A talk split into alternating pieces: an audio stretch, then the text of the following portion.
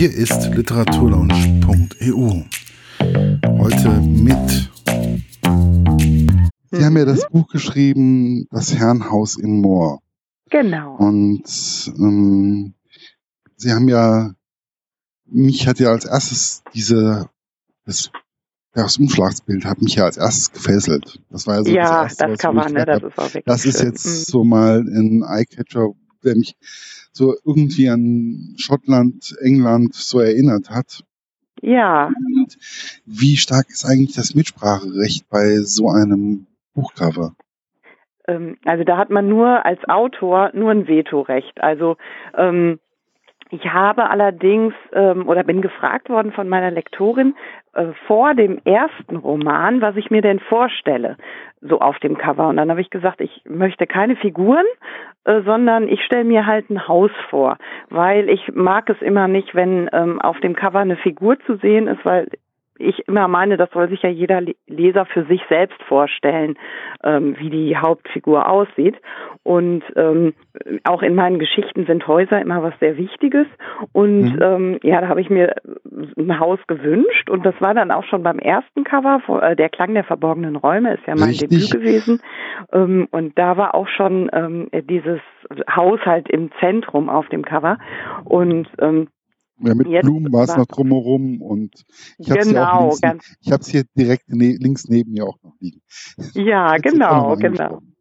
Richtig. Und dann ist es, man, man kann halt wirklich nur sagen, äh, nee, das gefällt mir so überhaupt nicht. Und dann äh, bastelt der Verlag auch nochmal äh, da dran rum an dem Cover, aber das war in meinem Fall überhaupt nicht nötig. Also bei beiden Covern, äh, die Vorschläge, die man mir gezeigt hat, die waren super und habe ich sofort gesagt, alles klar, bin ich völlig einverstanden mit. Ja, vor allen Dingen, also ich finde hier einfach das Bild, ähm, das Haus, was da so mehr oder weniger im Moor auch statt, ähm, da steht, das ist ja auch mehr oder weniger ein Herrenhaus, kann man so sagen. genau, genau, Und dementsprechend finde ich das ziemlich passend. genau.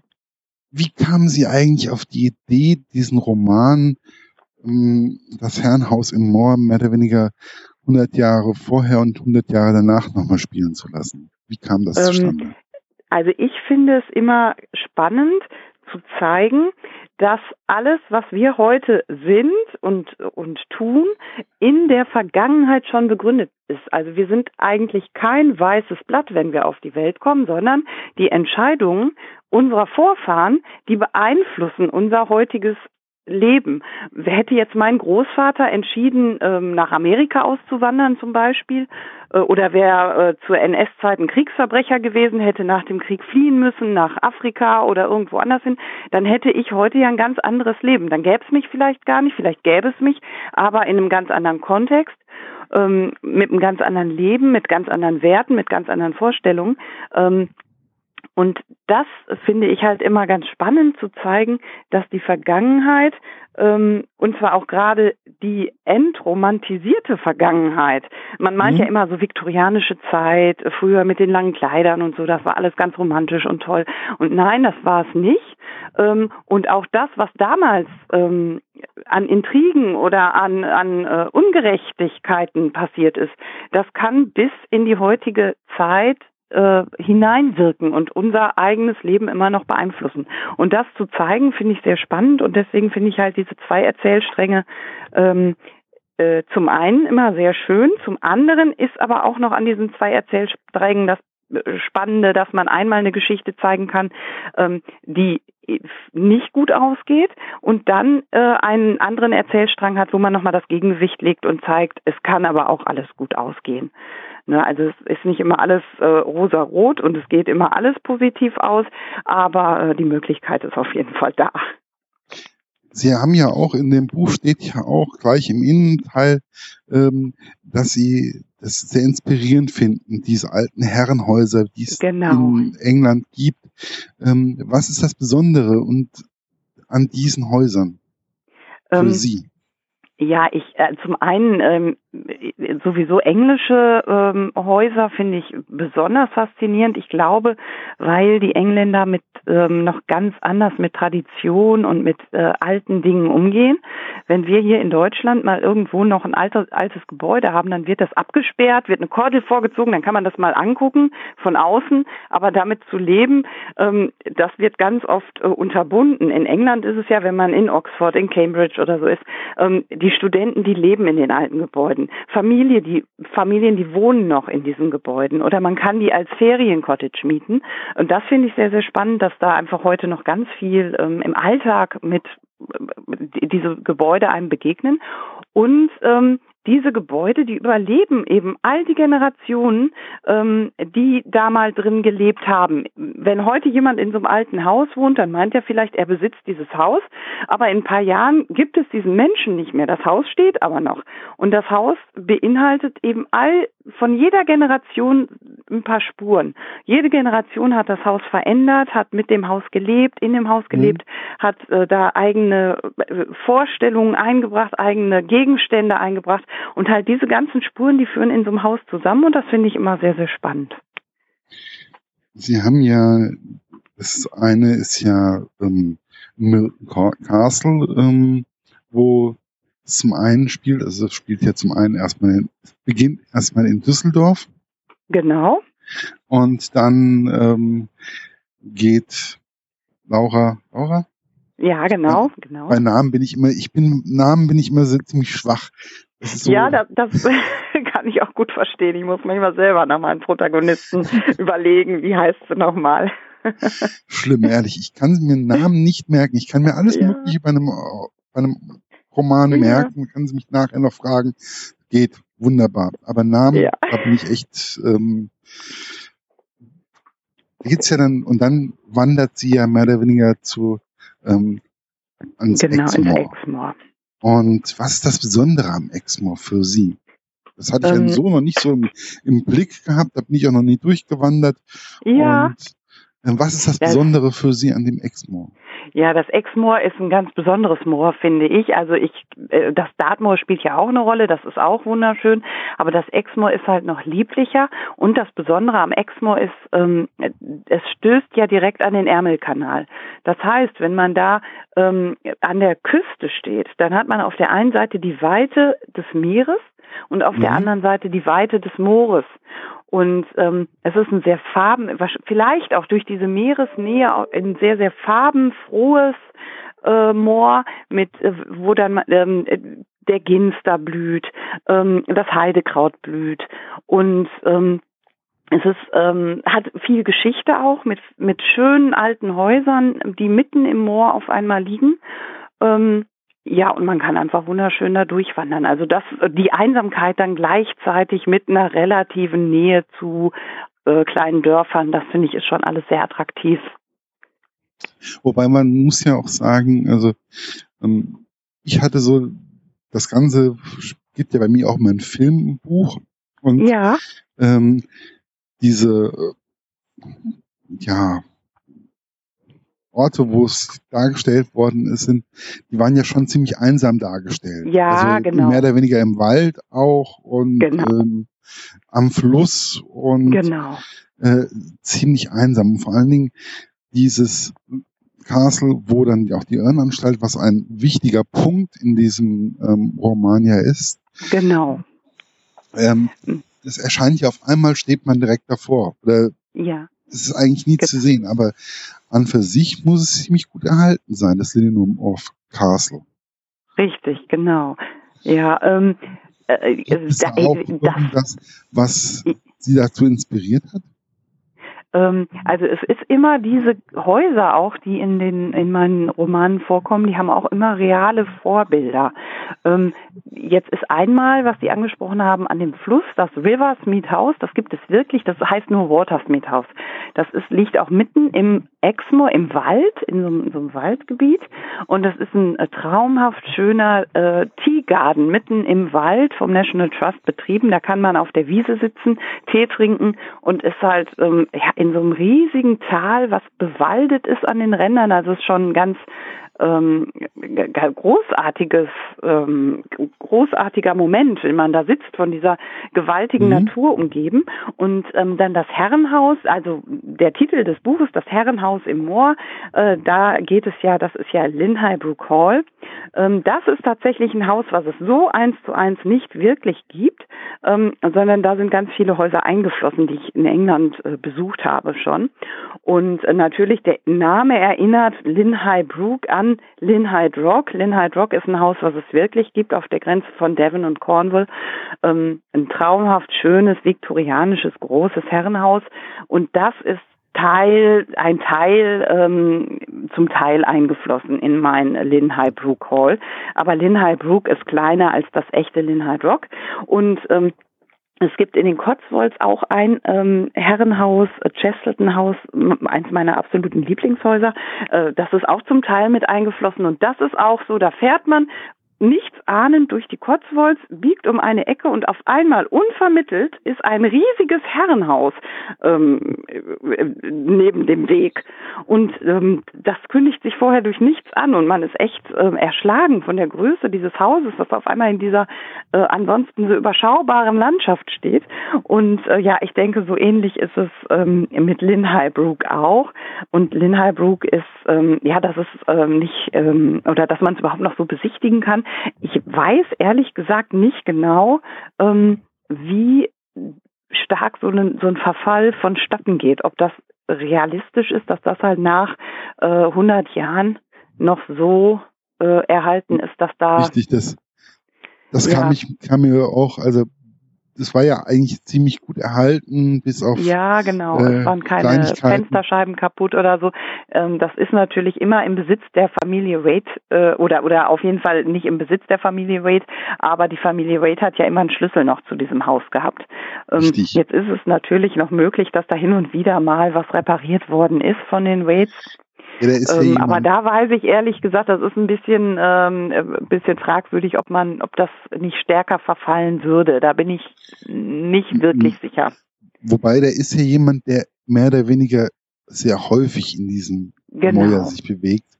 Und wer das jetzt ist, möchte ich jetzt auch nicht sagen, aber es nee, ist ja schon, genau. ähm, es, es gibt ja jemanden, der wirklich immer wieder anwesend ist, der da auch mehr oder weniger sein eigenes Refugium sich auch erschaffen hat. Genau. Und deswegen gibt es ja auch diese, wahrscheinlich gibt es auch deswegen diese Geistergeschichten um mhm. dieses, um dieses Haus. Genau, genau. Was ich aber wesentlich erschreckender fand, war die Darstellung der Irrenanstalt, die in diesem Haus mehr oder weniger stattgefunden, also untergebracht ja. war wie kommt man auf diesen Gedanken, das nochmal einfach darzustellen? Ja, das, ähm, also wenn man sich mit äh, dem viktorianischen England beschäftigt, was ich ja sehr äh, intensiv tue, ähm, dann stößt man früher oder später auf die Geschichte der Psychiatrie im 19. Jahrhundert, weil äh, die Geschichte der, oder die Psychiatrie hat sich im 19. Jahrhundert unglaublich weit ähm, nach vorne bewegt. Und das, was ich dargestellt habe, das ist alles wirklich so passiert. Die Therapien hat es alle so gegeben. Und diese Therapien, die ja sehr, sehr menschenunwürdig, die teilweise ähm, ja lebensgefährlich waren. Das war ein Riesenfortschritt, denn wir haben bis ähm, ja ins 18. Jahrhundert hinein ein ganz anderes Verständnis äh, von den geistig Kranken gehabt. Die sind gar nicht als krank angesehen worden, sondern das waren tolle Narren, Irre, die wurden in Tollhäuser gesperrt, da wurde nicht gepflegt, da wurde nicht behandelt, ähm, sondern die wurden einfach verwahrt. Die wurden in Ketten gelegt, die bekamen kaum Essen, die bekamen kaum äh, Kleidung, weil die galten mhm. körperlich äh, und die waren körperlich unempfindlich, hat man gedacht. Und deswegen hat man die quasi wie wilde Tiere in Ketten gelegt. Ähm, Mitglieder der Gesellschaft konnten gegen geringes Entgelt dann durch diese Tollhäuser gehen und diese Narren oder Irren äh, angucken, wie wir heute Tiere im Zoo äh, besichtigen können. Und ähm, klar, wer da einmal drin war, der kam da nicht wieder raus. Und dann ähm, ist im Verlauf des äh, 18. Jahrhunderts hat man, haben erste Ärzte gesagt, es, das ist eine Krankheit. Wir haben es hier mit einer, mit einer pathologischen Veränderung zu tun. Wir können das therapieren. Und deshalb, dann gab es 1784 die erste Irrenanstalt in Wien, der Narrenturm. Ähm, und das ähm, war sozusagen die Wende. Und im Verlauf des 19. Jahrhunderts ähm, sind eben all diese Therapien gekommen, die zwar wirklich menschenunwürdig waren. Man war der Meinung, man muss den Geist brechen, um den halt wieder neu aufbauen zu können. Und diese Nahtoderfahrung und so weiter, da hat man halt gemeint, man muss das alles, ne, die, die, man muss denen eine Todeserfahrung bieten, um dann den Geist wieder neu aufbauen zu können. Aber so traurig es ist, es war eine Verbesserung zu allem, was davor war. Und ja, ähm, ja das, ich kann mir das gar nicht, also ich kann mir das nicht vorstellen. Also weil, gut, okay, ich weiß zum Beispiel, dass meine Oma sagt, wenn ich jetzt hier zum Beispiel, wir haben ja uns, uns hier in Gießen auch eine Psychiatrie, mhm. eine relativ große. Und ja. ähm, meine Oma sagt, nee, da oben nicht rein oder sonst irgendwas, aber im Endeffekt, da, ja. ich war da auch schon mal zu Gast und so, aber ja, das ist genau. mittlerweile relativ, das ist einfach schön da oben. Und, ja. Aber das war früher, was sagt sie, ja. bis ähm, genau. Genau, da ist dann Jahr, nämlich 50er, auch die 60er, 70er Jahre war da oben. Das war schlimm, ja. sagt man oben. Ja klar, natürlich. Auch wenn wir mal an sowas wie einer flog übers Kuckucksnest oder sowas denken. Ähm, das war ja noch bis weit ins 20. Jahrhundert hinein. Das ist ja erst seit ein paar Jahren, dass sich da wirklich was getan hat. Und ähm, äh, Psychiatrien waren, das war, das war ein Schrecken für viele. Und da kam auch hinzu, dass auch im Verlauf des 19. Jahrhunderts, äh, wir haben halt diese auf der einen Seite positive Entwicklung, dass man überhaupt erkannt hat, man muss Therapie therapieren und man muss pflegen. Ähm, aber gleichzeitig hatten wir auch durch diese massive Bevölkerungsexplosion in Europa äh, waren die Irrenanstalten, die es gab, ganz schnell überfüllt. Die Pflege ließ nach. Es wurde ähm, ja ganz äh, schlecht betreut. Es waren viel zu viele Patienten, viel zu wenig Pflegepersonal. Ähm, es gab ganz schlechte Nahrung und so weiter. Da hat Nelly Bly ähm, Ende des 19. Jahrhunderts eine äh, empirische Studie, eine, den, den investigativen Journalismus eigentlich mit begründet. Ten Days in a mhm. Madhouse. Die hat sich in ein Irrenhaus ähm, eingeschleust als vermeintliche Patientin, ist nach zehn Tagen von ihrem Verleger wieder rausgeholt worden und die hat da schlimmste Zustände gesehen und auch hinterher geschildert. Und ähm, das war Ende des 19. Jahrhunderts, also eigentlich genau zu der Zeit, wo auch äh, mein Buch spielt. Und ähm, das hat sich lange bis ins 20. Jahrhundert hineingezogen, dass es eben diese schlimmen Zustände gab, dass das auch eine Einbahnstraße war, dass man kaum wieder rauskam, wenn man einmal in so einer Psychiatrie war.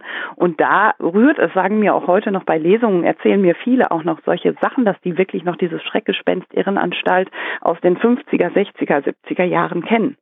Na, und das ist, ja. da hat sich ja wirklich erst in den letzten paar Jahren, dass das ein, ein bisschen Wandel mal gemacht hat, auch in den Köpfen der Menschen, dass das nicht mehr so, so ein Schreckgespenst ist, wie es noch vor ein paar Jahren war. Ja, mittlerweile ist es eigentlich, ist es eine Krankheit, die in der Gesellschaft angekommen ist, Gott sei Dank, und die auch genau. vernünftig behandelt wird und die genau. Menschen, die darunter leiden, werden Richtig. auch vernünftig behandelt. Und das finde ich einfach, das finde ich einen total wichtigen Schritt. Und was ich aber auch immens wichtig in dem Buch fand, das war die Stellung der Frau in der damaligen Zeit im viktorianischen England. Genau. Und weil wenn die Stellung der Frau ja ein bisschen gleichberechtigter gewesen wäre, wäre Victoria ja gar nicht in diese Irrenanstalt gekommen. Genau. Genau. Es war halt wirklich also auch im 19. Jahrhundert eine gängige Scheidungspraxis.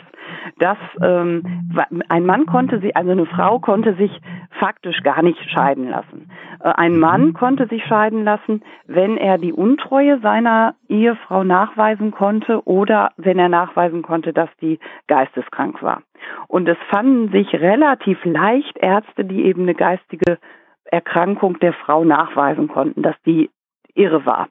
Und ähm, es gab verhältnismäßig oder erschreckend viele Frauen, die in ihren Anstalten abgeschoben worden sind, einfach damit die Männer wieder frei waren.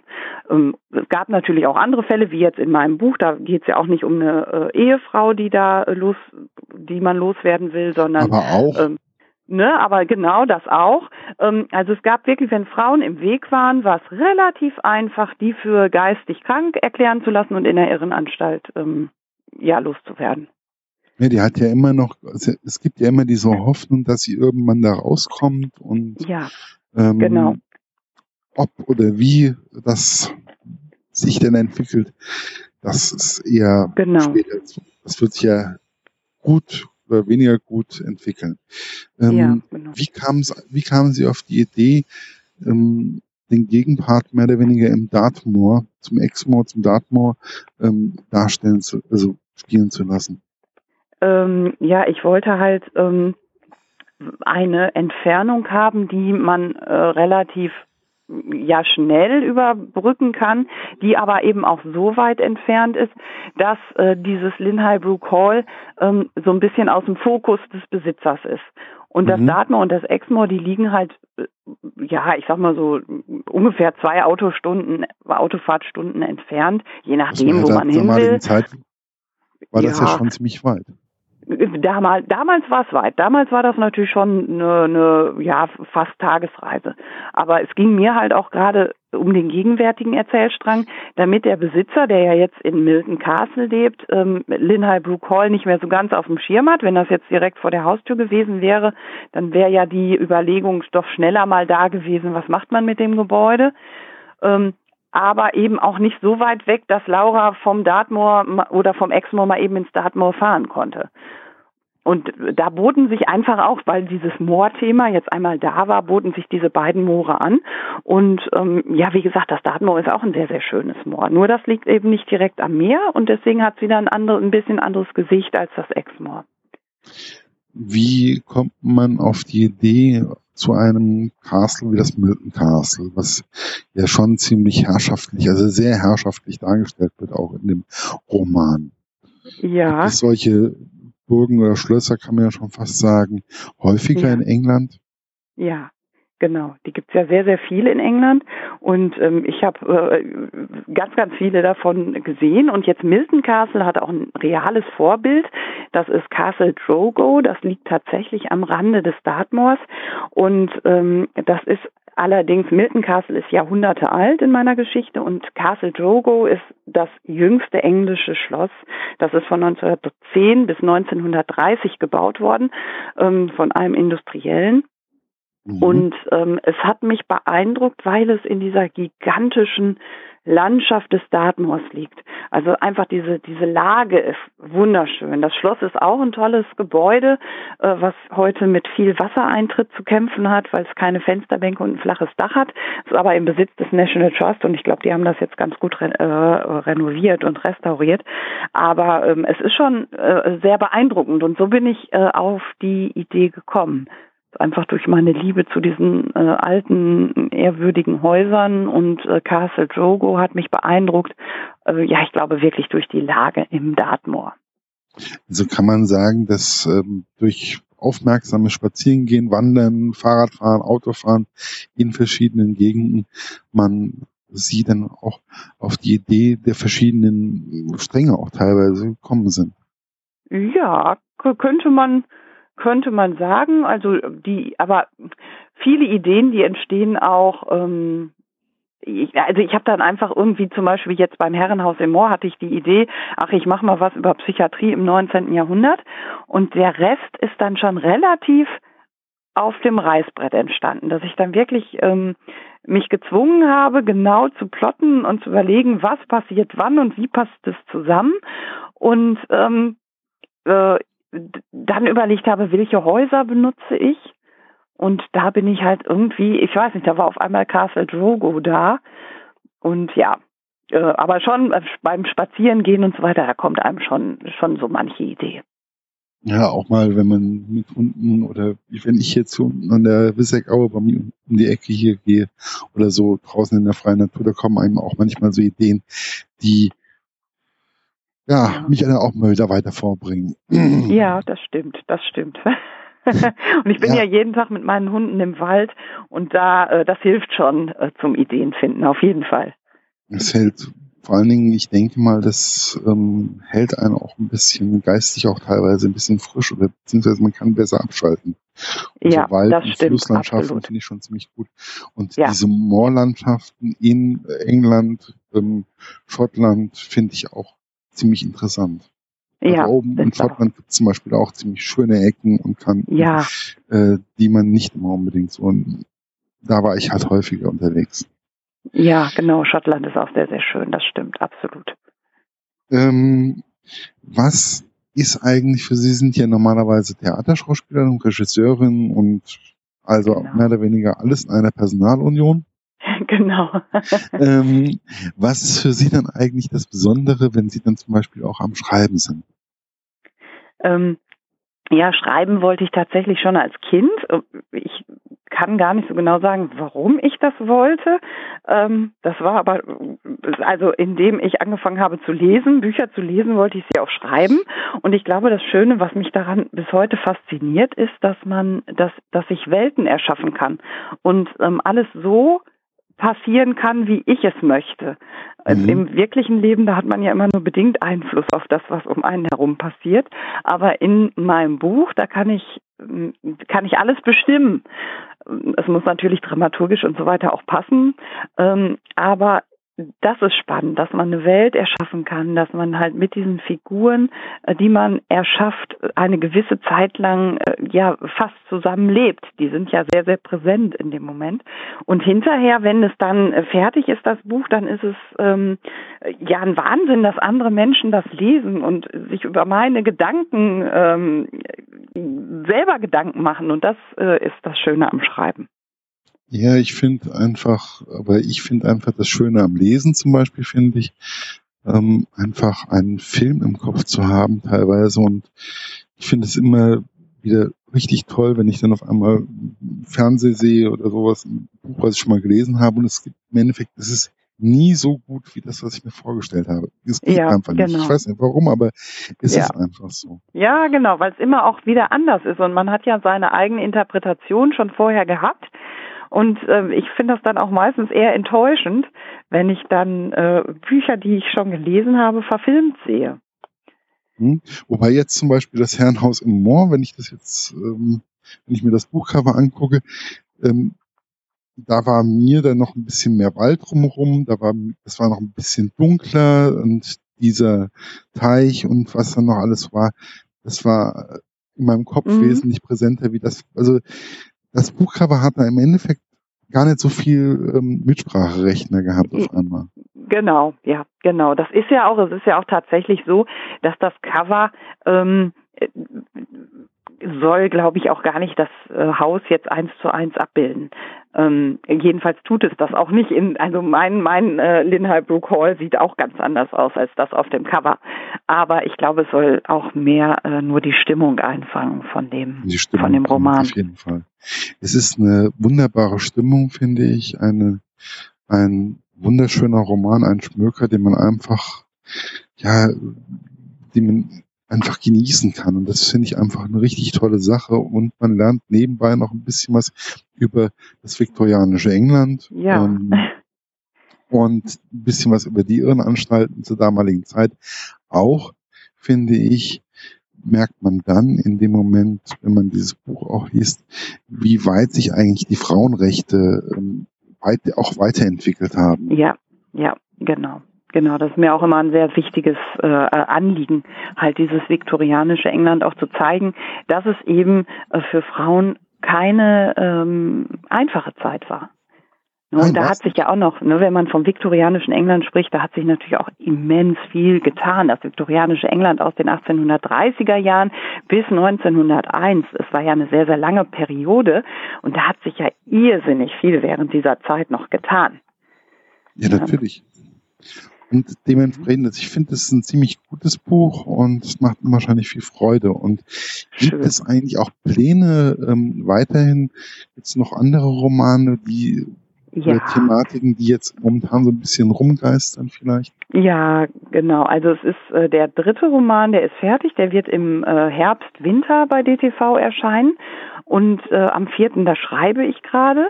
Und der wird dann hoffentlich äh, im nächsten Jahr erscheinen. Ja, wunderbar. Also kriege ich auf jeden Fall noch einiges zu lesen von Ihnen. Genau. Und auch genau. die anderen Leute. Richtig. Ja. Das war's für heute. Bis bald bei der Literaturlaunch.eu. Euer Markus.